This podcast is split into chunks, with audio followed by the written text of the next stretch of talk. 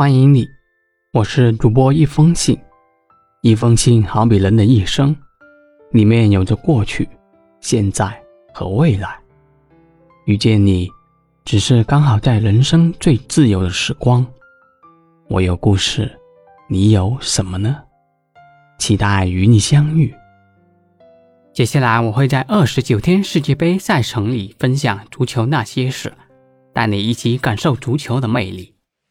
北京时间十一月二十三日晚上九点，卡塔尔世界杯一组第一轮比赛正式打响。德国队在哈里国际体育场迎来日本队的挑战，最终日本队在先丢一球的情况下以二比一逆转。先来简单回顾下这场比赛。比赛一开始，日本队摆出一副防守反击的姿态，全力防守，瞅准时机打反击。德国队尽管身高体重都强于对手，但德国队依然还是用脚下控球，等待时机来攻击对手。比赛僵局在第三十二分钟被打破，德国获得点球。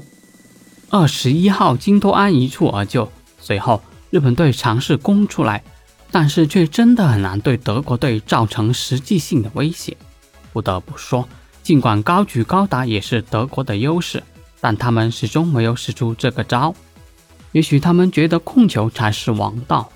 上半场最多的时候，德国队的控球率达到百分之八十一点七，德国队射门的机会也有很多，但也有不少水平不高的射门，包括禁区前沿的高射炮。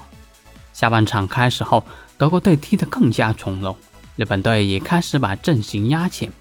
然而，身体上的劣势很难用技术弥补。德国队利用日本队压上的机会。开始打日本队的反击。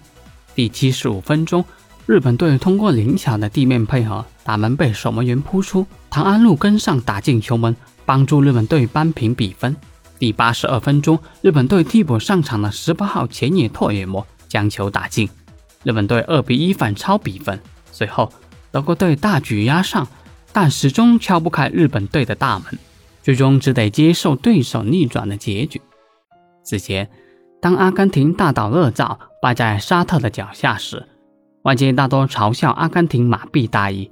谁知随后一天，德国几乎以同样的方式倒在了日本脚下。难怪有球迷编了段子：“别再笑话阿根廷，人人都是阿根廷。”不过，与习惯悲情的阿根廷不同的是，德国在国际大赛上一向以稳健冷血著称。意志力是他们最值得称道的地方。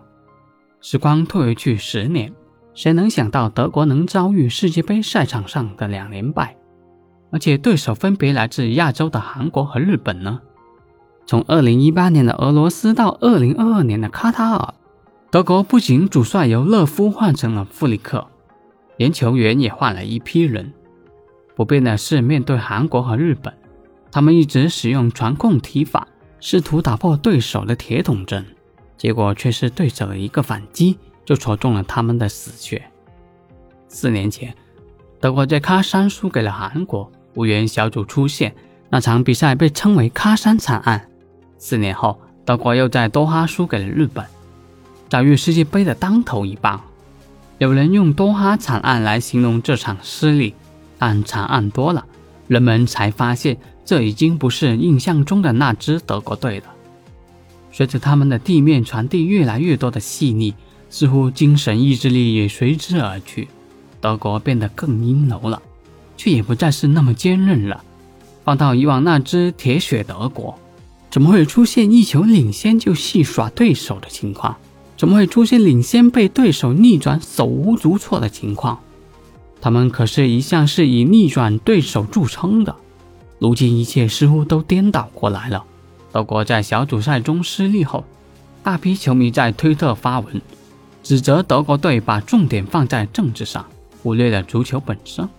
还有球迷称德国队活该输掉比赛，喊话德国队不要把政治带进足球。当然，德国队输给这支日本队，对于那些资深的球迷来说，这也许并非大冷门。再来看看日本。日本队中有大批来自德甲联赛的球员，主力阵容中绝大部分人都在德甲效力。起义两大进球功臣唐安路与前野托模都是在德甲制造。对于德国人来说，日本队就是那个最熟悉的陌生人，他们彼此非常了解。日本并不会惧怕这些在德甲常年交锋的对手。当德国在优势局面下有些猛浪的时候，日本迎来了最好的翻盘机会。这让我想起了小时候看动画片《足球小将》中的日本队战胜了德国队，居然成了现实。有的网友还表示，小时候看《足球小将》以为是科幻片，现在才发现是纪录片。二零一八年俄罗斯世界杯。日本在二比零领先当时排名世界第一的比利时顺境中，临近中场被追成二比二平。日本的噩梦发生在最后的十四秒，正是在这十四秒，比利时完成绝杀。这短短十四秒被日本人拍成纪录片，逐帧分析，从心理分析到战术结构，细到令人折舌。以前足球世界杯上，除了欧洲球队就是南美球队。亚洲球队表现一般很差，基本上都是过来打酱油的，往往是第一轮下来以后就打道回府，成了人家的陪衬，这也是没有办法的事情。谁让自己的本事不行呢？真的是踢不过人家，也只能看着人家完了。不过这次世界杯比赛却让人对亚洲球队的表现非常的佩服，在这世界杯上。一切都是以结果来论的，胜者为王，败者寇。这会在世界杯比赛上表现的淋漓尽致。今天就聊到这里。战胜爆冷的德国不敌日本，你怎么看呢？感谢收听这期节目，喜欢我的小耳朵可以订阅我的专辑或者关注我，同时也欢迎评论区留言给我，我们一起讨论。